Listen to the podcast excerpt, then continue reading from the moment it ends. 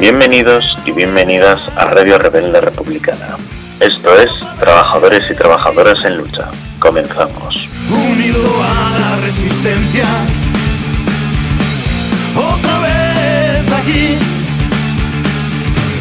siendo la excepción, cumpliendo una sentencia.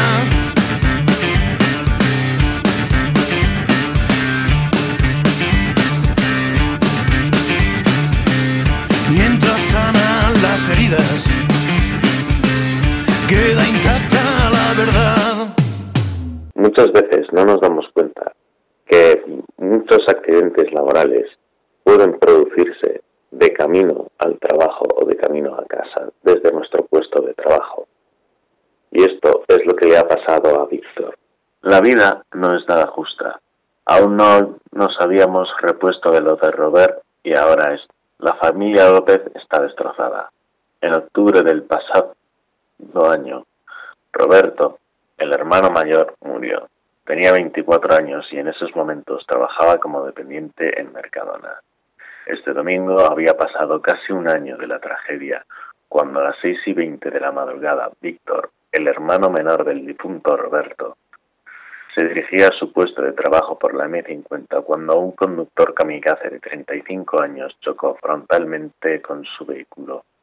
El treintañero iba en dirección. En menos de un año los López han perdido a sus dos hijos. El pequeño de la familia tenía 20 años y era dependiente en un supermercado del grupo Carrefour. Estaba yendo a su puesto de trabajo cuando el kamikaze impactó su coche contra el suyo. Según ha informado Emergencias 112, la, colisión se ha producido en el kilómetro 25 de la carretera en dirección a Coslada.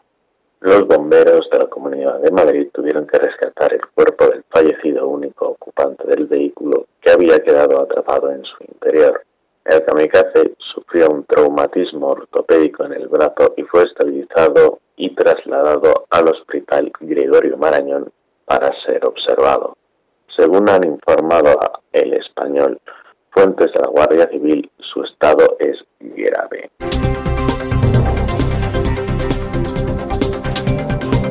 Muchas veces no nos damos cuenta de que en los sitios más insospechados las mayores atrocidades a nivel laboral se producen. Unas muy fuertes imágenes han salido a la luz donde se puede apreciar la explotación laboral sufrida por los trabajadores en los campos de cultivo andaluces por parte de algunos empresarios. Concretamente, fueron grabadas por un trabajador de campo de Almería este mismo año y compartida por el grupo político Interbrigadas. En ellas se puede ver y oír cómo el trabajador denuncia a uno de sus superiores por el absurdo salario que le están haciendo firmar por una jornada completa. El salario mínimo interprofesional es 6,90 euros la hora, es decir, 55,20 euros brutos por jornada, detallan en el vídeo, mientras el trabajador está cobrando la absurda cantidad de 36. Sí, Antonio paga 36, le insiste la superior.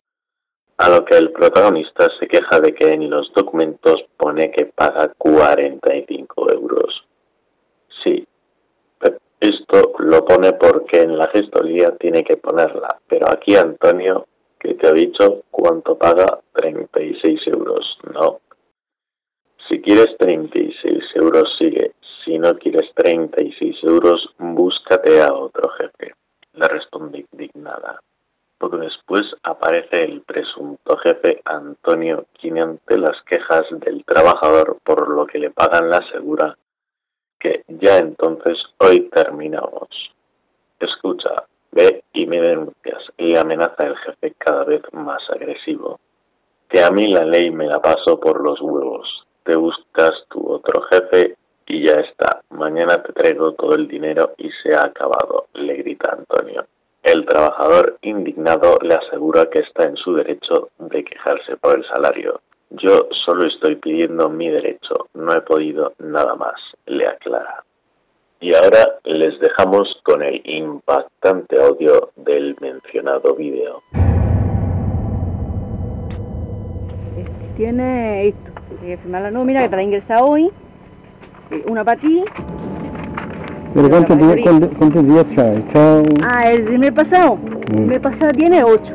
Pero está bien trabajar contigo un día. eh, Pero ahorita tú, trabajas la jornada completa, porque no, no he hecho jornada completa. ¿Cómo jornada completa? No te comprendo.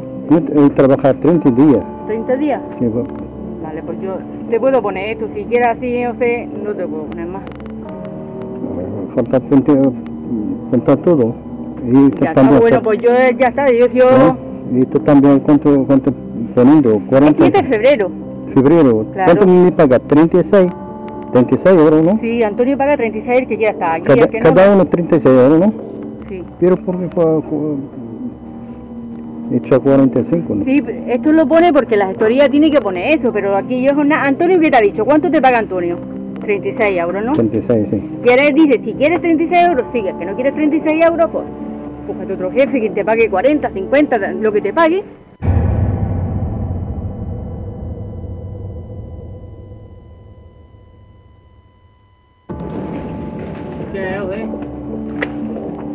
Puede firmar, fe- firmar, eh, falta firmar la jornada completa. Pues ya, entonces ya hoy terminamos. Ya está. Ya está. ¿Ah? Cuando te daría falta, Antonio, me hace falta dar contrato porque mujer enferma, le Antonio, por favor, por favor. No. Era bueno, ¿no? No, lo que- sí. Has tomado la política de John también, ¿sabes? ¿Cómo? Que has tomado la misma política de John. No, no hay, Sí, no hay política, sí, no hay política. sí. No, no, no, no, Sí, no, no hay política. Sí, escucha, ve y me denuncia igual que yo. Tú vas y me denuncias también. hemos hecho, le hemos hecho los favores. Te hemos hecho los Yo favores. que hablé por ti. contigo. Mira, mira, trabaja contigo la jornada completa, sí. ¿Cuánto pa- paga? Paga T- 36. Yo son 36 euros. Porque el derecho, co- ¿cuánto? A mí no me interesa.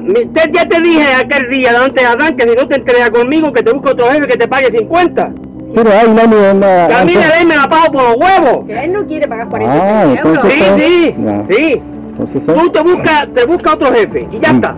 Ya está, ya, Ya está. está. ya Mañana te traigo todo el dinero y se ha acabado. Ya está, ya está. acabado. Ya está, ya está. Va y me denuncias también. De vacaciones, yo, nosotros trabajo. solamente mi derecho, no tú no me has agradecido a mí nada. Tú a mí no me estás agradeciendo nada.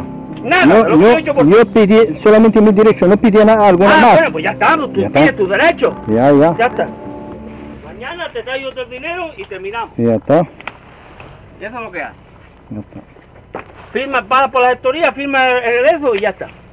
¿Tú tampoco quieres firmar? No firma nada, hago.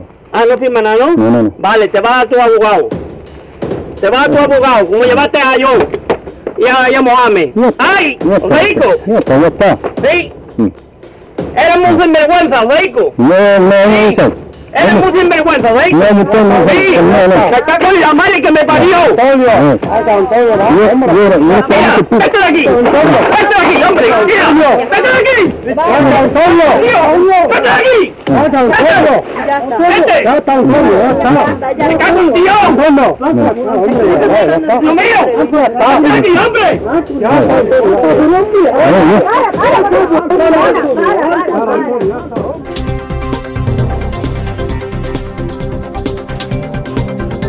La lucha de las Kellys no solo se para en conseguir mejorar sus condiciones laborales, sino en su propia protección. Hay una habitación del Hotel H10 Rubicon Palace en Las Palmas que se le ha quedado grabado para siempre en la memoria a una camarera de piso de 20 años de edad que trabajaba allí. Un día que jamás podrá olvidar, el 19 de agosto de 2019, que acabó en una pesadilla que ahora trata de superar cuando realiza su trabajo. Tras tocar hasta entre no había nadie, entró para cumplir con la labor de limpieza que le correspondía. En la habitación se topó con un cliente, un británico de complexión fuerte y mediana edad, que le indicó que no había ningún tipo de problema para que realizara la limpieza en su presencia. Acto seguido, el hombre se le acercó con el móvil en la mano mostrando un mensaje en español que decía 59 euros para mantener relaciones sexuales. Los 49,80 euros que esta trabajadora iba a ganar ese día haciendo habitaciones le han salido muy caros. Intentó huir de la habitación, pero el agresor la redujo. Hubo un forcejeo y escapó. Tras lograr salir de allí, se dirigió a contar lo sucedido a sus jefes, concretamente a la subgobernanta, quien, quien en lugar de ayudarla le dio más carga de trabajo. Quienes debían ayudar a una mujer desprotegida y vulnerable en ese momento no hicieron nada, no llamaron al médico, la policía y, para sorpresa de la afectada, le encargaron seguir con su trabajo le dijeron que continuara trabajando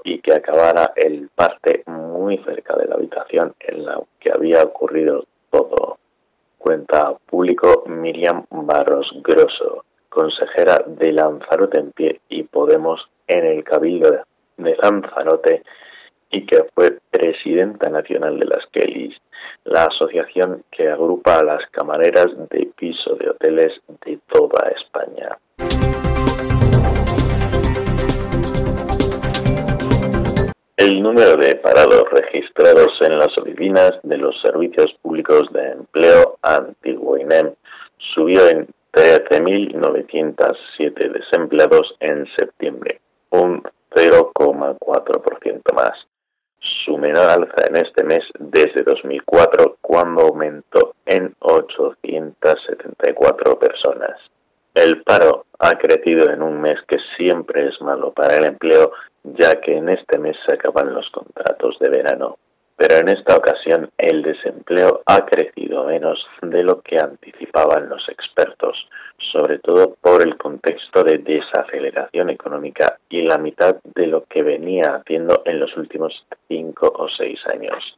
Tras el repunte de septiembre, el segundo consecutivo después del de millones 9.711 parados, su nivel más bajo en un mes de septiembre desde 2008, según ha informado este martes el Ministerio de Trabajo, Migraciones y Seguridad Social. En términos desestacionalizados, el paro bajó en el noveno mes del año en 28.629 personas. El sector servicios, como ocurre habitualmente al finalizar la temporada estival, fue el que más elevó el número de parados en septiembre, con un aumento de 24.419 desempleados, siendo el colectivo sin empleo anterior. El resto de sectores experimentaron descensos. La agricultura perdió 9.601 desempleados la construcción redujo el número de parados en 7.599 personas y la industria registró 2.460 desempleados menos.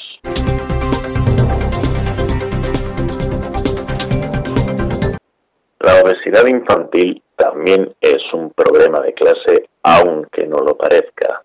¿Qué comida está más al alcance de la mano y de los bolsillos en nuestra sociedad de alimentación, el metro o incluso los hospitales nos lleva a una conclusión que puede resultar insólita. Porque lo cierto es que los bollos y galletas son omnipresentes y baratos en las estanterías de supermercados, las máquinas de vending, en la publicidad e incluso en los hospitales vivimos inmersos en lo que los profesionales sanitarios críticos, especialmente los dietistas nutricionistas, llaman ambiente obesogénico, que se ve agravado por el hecho de que no haya fácil acceso a nutricionistas en la salud pública. Uno de los colectivos más perjudicados por este ambiente son los niños y niñas, especialmente los de clases empobrecidas. Según la encuesta nacional de salud, la tasa de obesidad de hijos de trabajadores no cualificados triplica la de obesidad de hijos de directores y gerentes, un 15,37% de estos primeros contra un 5,41% Silvia Romero Canals, dietista, nutricionista y autora del blog Equilibrat, alerta de las consecuencias para la salud de estas tasas de sobrepeso y obesidad, hipertensión, diabetes tipo 2, lesiones en la piel, cardiopatías, trastornos osteomusculares, algunos tipos de cáncer, trastornos del sueño, bajo rendimiento escolar, estigmatización social, déficit de autoestima, depresión, en general un deterioro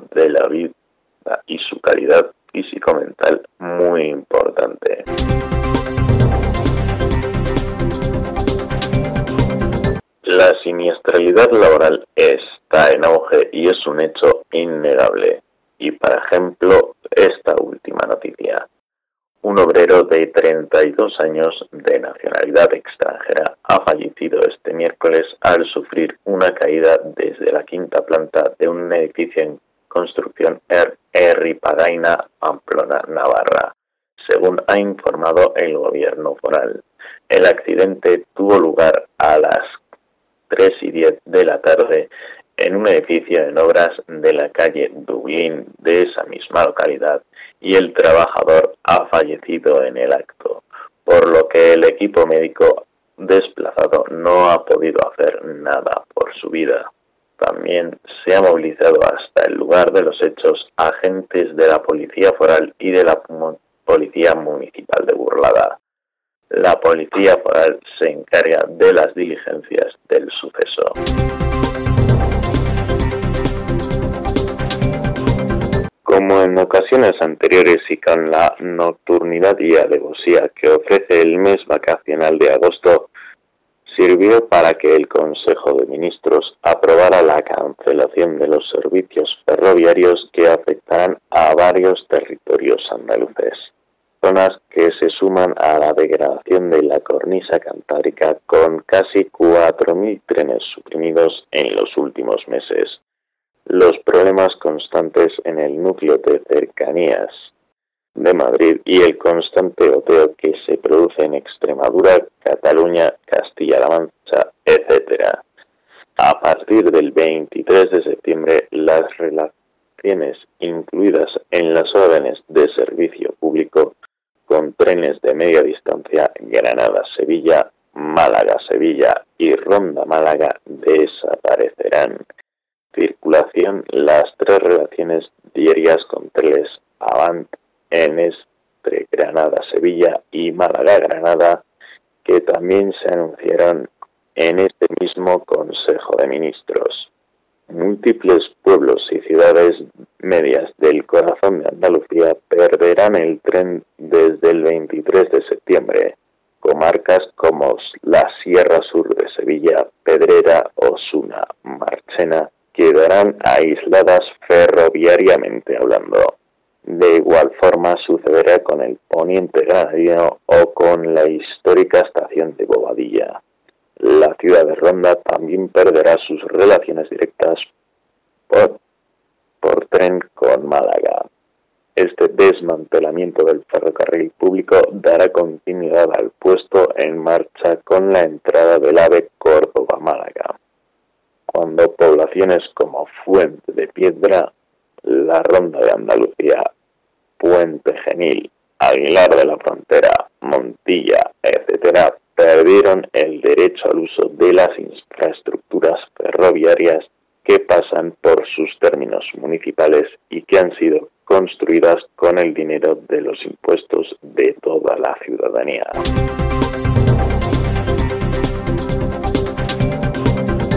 Y con